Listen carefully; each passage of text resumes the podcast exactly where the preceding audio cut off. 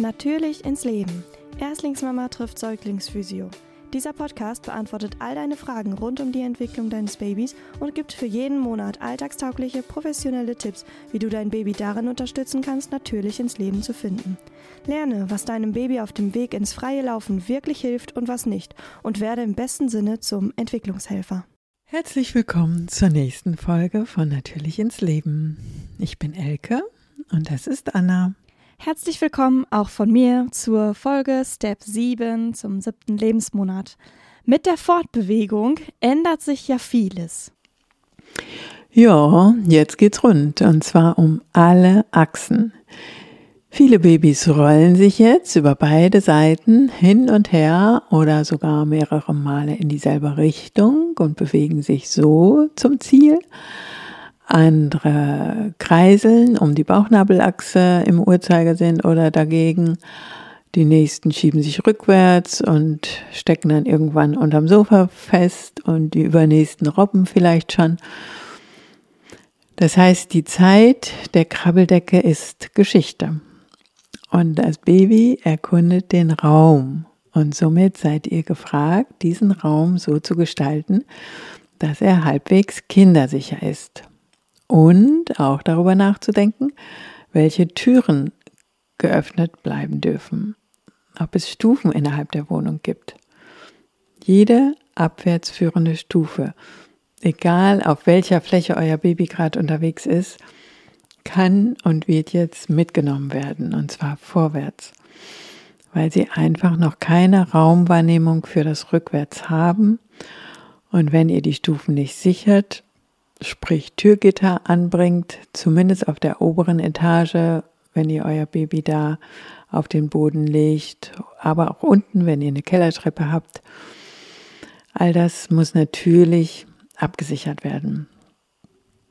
Steckdosen müssen gesichert werden, Reinigungsmittel, Medikamente, Zigaretten, verschluckbare Kleinteile, gerade wenn große Geschwister da sind, müssen natürlich alle samt unerreichbar sein. Das sollte selbstverständlich sein, ja. Trotzdem erwähne ich das hier nochmal mit großem Nachdruck.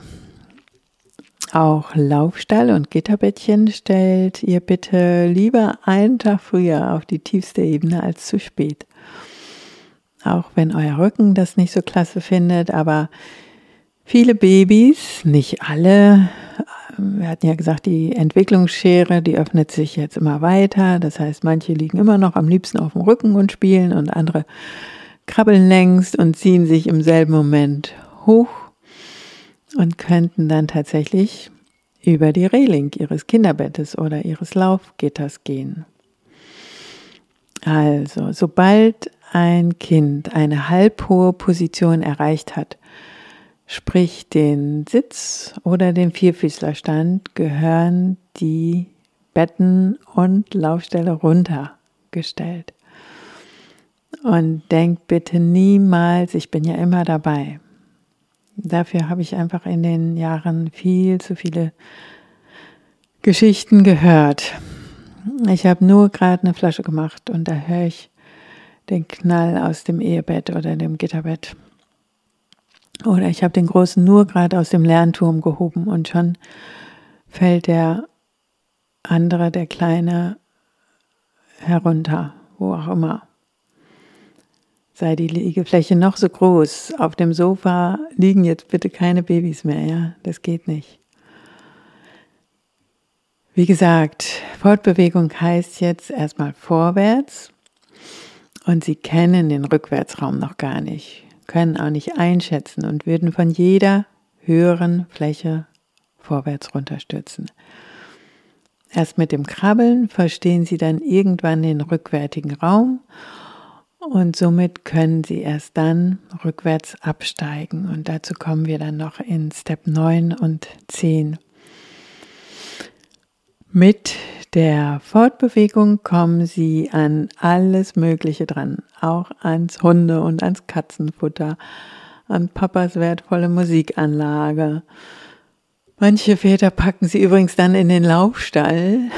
Der wird jetzt nämlich langsam zum Babyknast. Ähm, nicht, weil eure Babys da nicht mehr rein dürften, im Gegenteil. Wenn der Laufstall auf der tiefsten Stufe steht, dann ist da Hilfe jetzt mehr denn je, wenn ihr mal eben zur Tür müsst oder in den Keller oder ins Bad oder sonst irgendwo hin. Und, und euch einfach nicht sicher sein könnt, was euer Baby in eurer Abwesenheit alles anstellt. Aber sie werden es natürlich nicht so klasse finden, weil sie sich da auch zu Recht ja irgendwie eingesperrt fühlen.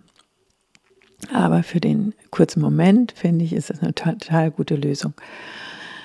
Übrigens demnächst zum Hochziehen in den Stand und zum Seitwärtslaufen ähm, bieten sich diese Gitter dann ja auch wieder an.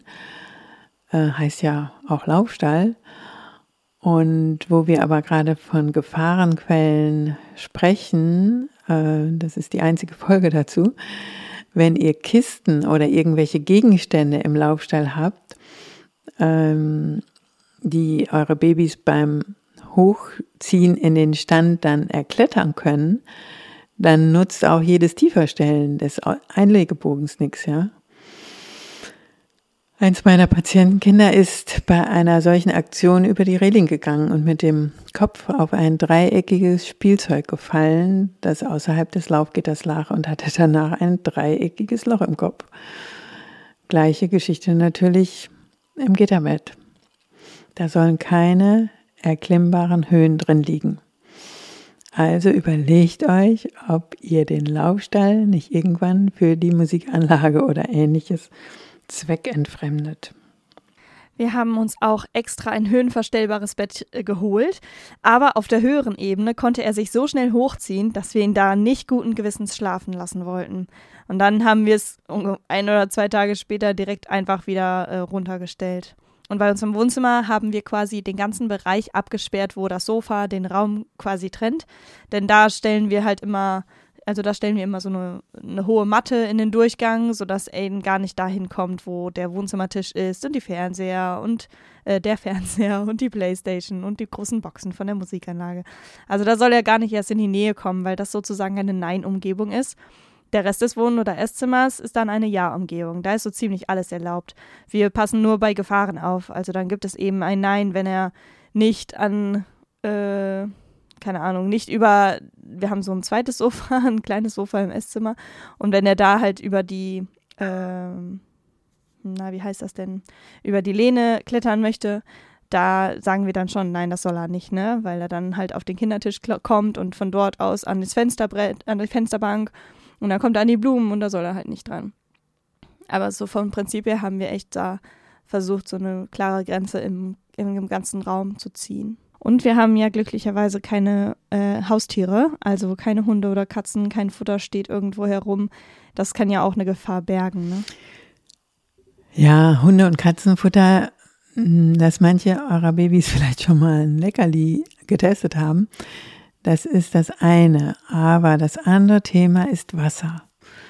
Ob das nun der Wassernapf eures Riesenschnauzers ist oder eine Waschschüssel am Boden steht oder später im Garten irgendwelche regenwassergefüllten Schalen stehen. Wasser übt einfach eine unfassbar starke Anziehungskraft auf Babys und Kleinkinder aus. Und bis zum 18. Lebensmonat haben Kinder einen sogenannten Todstellreflex, sobald das Gesicht unter Wasser gerät. Ja, da verfallen sie in so eine Schockstarre und können einfach nichts tun und werden sich auch nicht daraus befreien. Nicht strampeln, nicht wieder hoch, ne? Die werden einfach nichts tun und da reichen wirklich wenige Zentimeter aus. Und das Ertrinken ist tatsächlich die häufigste Todesursache von Kleinkindern unter vier Jahren. Und zwar meistens in der heimischen Badewanne oder im Planschbecken oder in irgendwelchen Kübeln. Also auch da gilt keine Minute allein lassen. Meine Eltern haben eine Springbrunnenanlage im Garten und meine erste Bitte, als unser Sohn geboren wurde, war, diese Anlage abzusichern.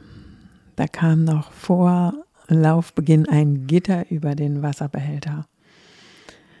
Und gerade in den letzten Jahren haben Pools die Garten Gärten erobert. Ähm, und jeder hat äh, wegen dieser Dürre Sommer in den letzten Jahren eine Regentonne im Garten oder andere Behältnisse, um das wertvolle Regenwasser aufzufangen, ja. Aber für mich als Physiotherapeutin waren die Ertrinkungskinder, also die, die überlebt haben, die belastendste Erfahrung überhaupt. Und deshalb, sofern ihr einen Gartenteich oder ähnliches habt, überlegt schon mal, wie ihr das handhaben werdet. Auch wenn der Nachbar einen hat, den er wahrscheinlich nicht für euch ähm, vollfüllen wird, ja. Ihr könnt und werdet nicht jede Sekunde neben eurem Kind sein. Das geht gar nicht. Ich will hier keine Panikmache anzetteln, aber jede Aufklärung, die hilft, auch nur ein Kind vor einem Unfall zu schützen, ist es wert, ausgesprochen zu werden. Und gerade das Thema Wasser ist mir da ganz, ganz wichtig. In meiner Ausbildung zur Erzieherin haben wir auch einen Erste-Hilfe-Kurs fürs Kind machen dürfen oder müssen. Und das ist jetzt immer noch im Hinterkopf, wie wir uns halt im Ernstfall verhalten sollten. Vielleicht ist euer Kind eher, ähm, Entschuldigung, vielleicht ist euer Erste-Hilfe-Kurs schon ein paar Jahre her. Dann überlegt doch mal, ob ihr das nochmal macht oder zumindest so ein Heftchen organisiert, wo die Erste Hilfe am Kind halt drin steht. Ich bekomme sogar manchmal bei Instagram ab und zu Werbung dafür, dass man so einen Kurs gerade für junge Eltern nochmal machen kann oder sollte. Und dann möchte ich euch noch auf zwei absolute No-Gos hinweisen, mit denen ihr nicht nur der Entwicklung eures Babys und dessen Gelenken maßgeblich schadet, sondern es auch einer erheblichen Unfallgefahr aussetzt. Das größte Problem ist, die Kinder lieben diese Gerätschaften. Und deshalb ist es für viele Eltern eine willkommene, vermeintlich sichere Parkstation, in der das Baby obendrein noch Spaß zu haben scheint. Also viele ahnen längst, wovon ich rede. Natürlich der Türhopser und das Gehfrei. Gerade die Babys, die bisher vielleicht eine noch nicht so gute motorische Entwicklung gezeigt haben, die Bauchlage und ihre Möglichkeiten noch nicht so richtig klasse finden, von ihrer mentalen Entwicklung aber längst zeigen, dass sie mehr wollen, mehr sehen wollen, mehr erkunden wollen.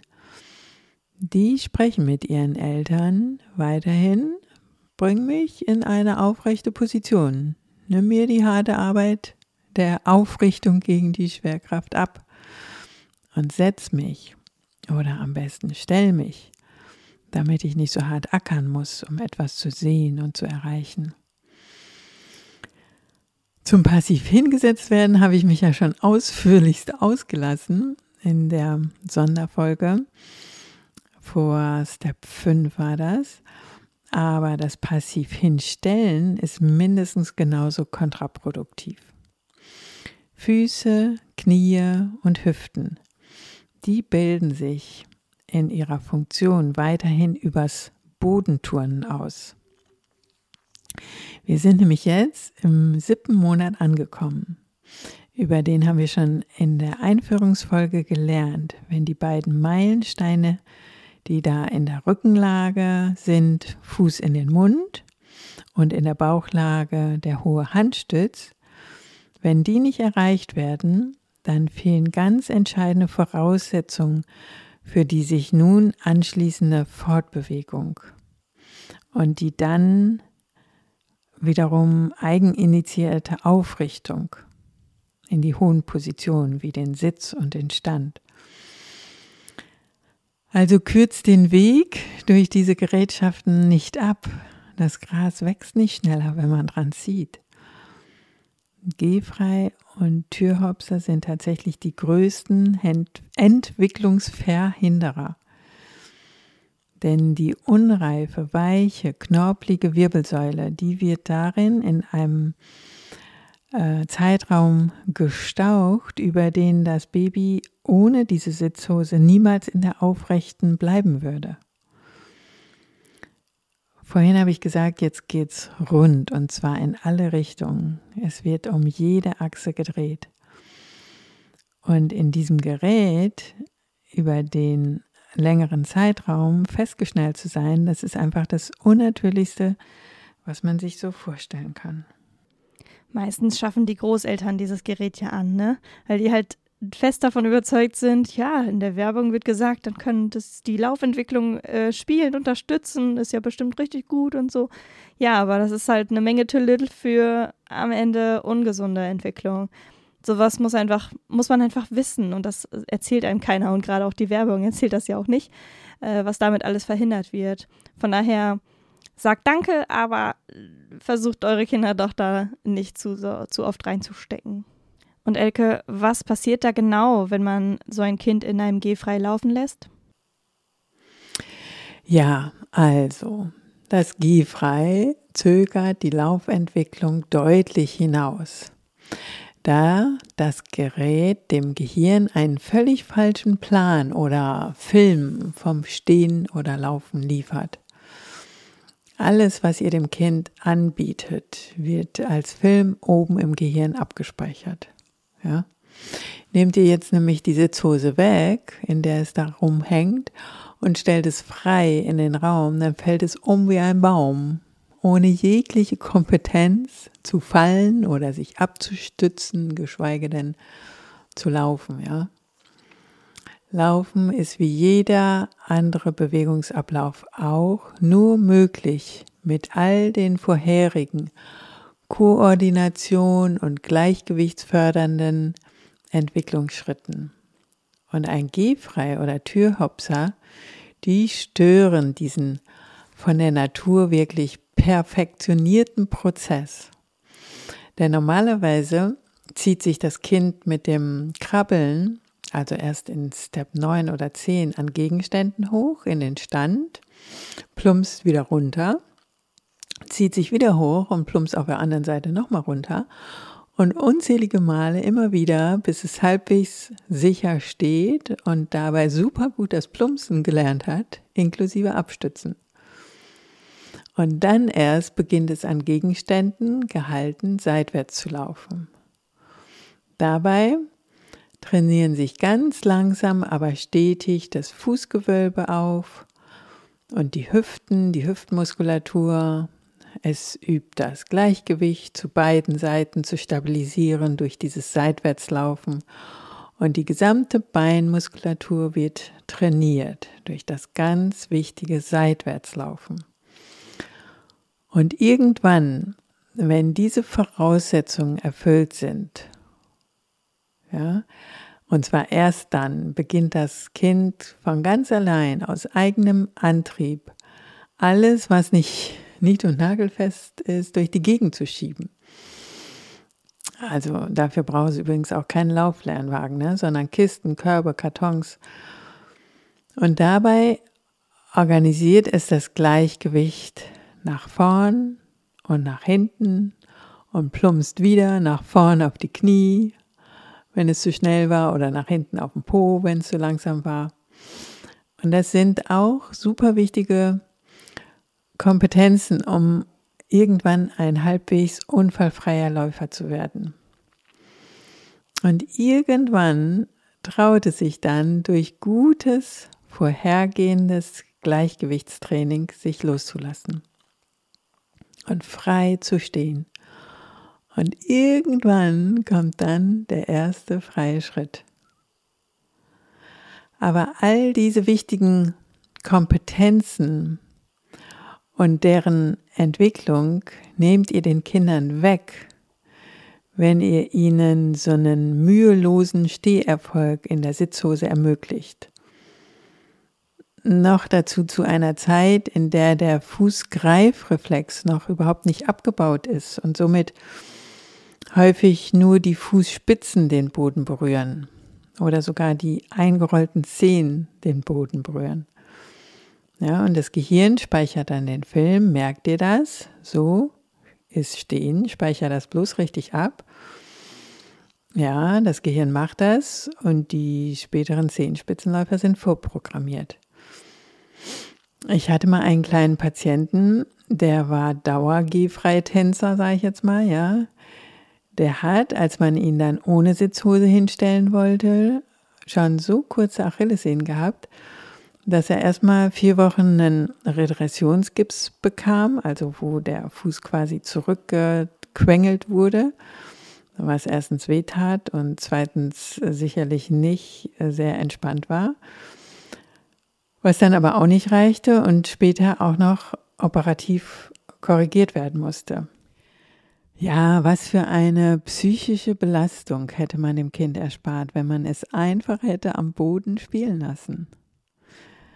Also gehfrei ist eigentlich nichts anderes als völlig anstrengungsfreies Strampeln in der Senkrechten.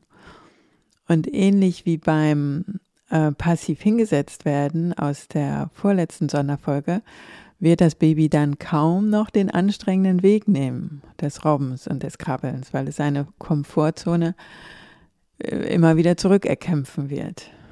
Ja. Und noch dazu ist es in Studien festgehalten, dass die Laufentwicklung durch diese Geräte maßgeblich gestört wird und sogar bei der Einführung dieser Geräte von Firmenseite steht im zu, ähm, Kleingedruckten, also haben sie zugestanden, dass diese Geräte die Laufentwicklung nicht fördern. Ebenfalls studienbelegt ist, dass die Geräte die häufigste Unfallursache im ersten Lebensjahr sind. Also bis zu 6000 Unfälle jährlich damit passieren und viele davon tödlich. Jedes dritte Kind, was dieses Gehfrei benutzt, kommt darin zu Schaden. Und bei über 80 Prozent sind das Treppenstürze mit schweren Schädelhirntraumen, denn stellt euch vor, ihr seid in dieser Sitzhose gefangen und man muss dann unwillkürlich auf den Kopf fallen, sobald dieses Gerät kippt. Und dafür reichen schon Türschwellen oder Teppichkanten oder im Weg stehende Gegenstände, weil das Kind damit bis zu zehn Stundenkilometer erreicht. Und der Kopf dann auch an Tischkanten, Sideboards und so weiter schlagen kann. Ich werde einen Fall niemals vergessen, den ich als Hausbesuch zu behandeln hatte, äh, da er nach einem gehfrei Treppensturz ähm, die knöcherne Schädel, also eine knöcherne Schädelhälfte wegoperiert bekam, damit sich das anschwellende Gehirn weiter ausdehnen konnte. Und dieses Kind war von Minute eins an im Dauerkoma mit vielen epileptischen Anfällen und kam dann schließlich zum Sterben nach Hause. Aber auch die plötzliche Bewegungsfreiheit, in der sie dann Couchtische erreichen können und was weiß ich, da liegen Zigaretten oder Medikamenten. Oder sie kommen an Tischdecken heran und können heiße Getränke über sich schütten. Also in Kanada ist der Verkauf schon seit Jahrzehnten verboten und in Skandinavien übrigens auch. Und die Stiftung Warentest rät bei uns schon seit den 90ern, also seit Ende der 90er, vom Kauf ab. Warum? Warum ist es bloß erlaubt, überhaupt sowas noch zu verkaufen und so irreführende Werbung damit zu machen? Klar, ich kann mir schon vorstellen, dass manche Eltern denken, sie würden ihren Kleinen damit das Laufen erleichtern oder vielleicht sogar fördern. Und irgendwie ist das Denken ja schon sehr verbreitet, dass je eher ein Kind sitzt und je eher es läuft, umso besser ist es motorisch entwickelt. Und hier hören wir ja immer wieder, dass genau das Gegenteil richtig ist. Und ich bin ja auch durch das, was wir von Anfang an hier gelernt haben, auch ziemlich geprägt und frage mich da jetzt echt, so was treibt die Eltern an, so ein Ding zu nutzen? Also die große Verführung liegt einfach darin, dass sich die Kinder darin anstrengungsfrei wohlfühlen und scheinbar jede Menge Spaß haben, je größer die Geschwindigkeit, die sie aufnehmen im Gehfrei oder im Hopser, umso toller ist das. Die Eltern sind erstmal dankbar und die Großeltern und sind dann völlig irritiert, wenn wir sagen, dass das wirklich nicht zielführend ist und wenn sie ihre Babys danach dann rausnehmen, dann ist der Protest groß. Und manchmal wird so eindringlich gequengelt, bis die Nerven dann blank liegen und die Eltern sie doch wieder reinpacken. Aber selbst wenn euch das allen längst klar ist, ja, ähm, dass G-frei keine Lösung ist, dann widersteht aber trotzdem eurem vielleicht inneren Antrieb, euren Babys, ja, beim Klettern an eurem Körper dieses Geleit nach oben zu geben, auf die Füße. Ich beobachte so viele Eltern, die immer diesen führenden Griff am Rumpf des Kindes haben, rechts und links am Brustkorb, um die hinzustellen oder jetzt vielleicht auch erst hinzusetzen. Und damit macht ihr nicht viel anderes als das Gehfrei. Ihr nehmt euren Babys den Selbsterfahrungsweg in die Senkrechte. Und ihr nehmt ihnen auch alle damit wichtigen Erfahrungsbausteinchen weg, die sie brauchen, um sich aufzurichten. Das werden sie nämlich in den nächsten vier Monaten ganz alleine schaffen. Und es im Sinne dieser häufig angesprochenen Selbstwirksamkeit ähm, selber tun aber auch um die körperlichen Grundvoraussetzungen zu schaffen, ist es wichtig, hier eben nicht zu helfen. Je mehr ihr ihnen auf die Füße helft, umso weniger lernen sie, sich selbst frei im Raum aufzurichten. Und umso später lernen sie laufen. Ja, geleitete Kinder und gehfreie Kinder laufen noch sehr lange unsicher und fallen oft. Noch dazu mit einer ganz schlechten Abstützreaktion, fallen oft direkt aufs Gesicht, auf die Nase, wie man so schön sagt. Ich erinnere mich noch daran, dass du mir mal sagtest, dass das Stützen auf den Händen total wichtig ist. Also was wir auch im letzten Monat äh, thematisiert hatten, ne? weil er dadurch die Muskeln stärkt, die er beim Fallen später braucht. Und wenn er, genau, wenn er nach vorn fällt, fällt er auf die Hände und nicht auf die Nase. Das wäre optimal. Ja, ihr Lieben, wir sind am Ende unserer Step 7 Sonderfolge wieder angekommen mit ganz viel Input. Wir hoffen, es hat euch wieder äh, ein bisschen weitergeholfen, ein bisschen die Augen geöffnet und bleibt dran für die nächste Folge, wo es dann um die reguläre Entwicklung im siebten Lebensmonat geht.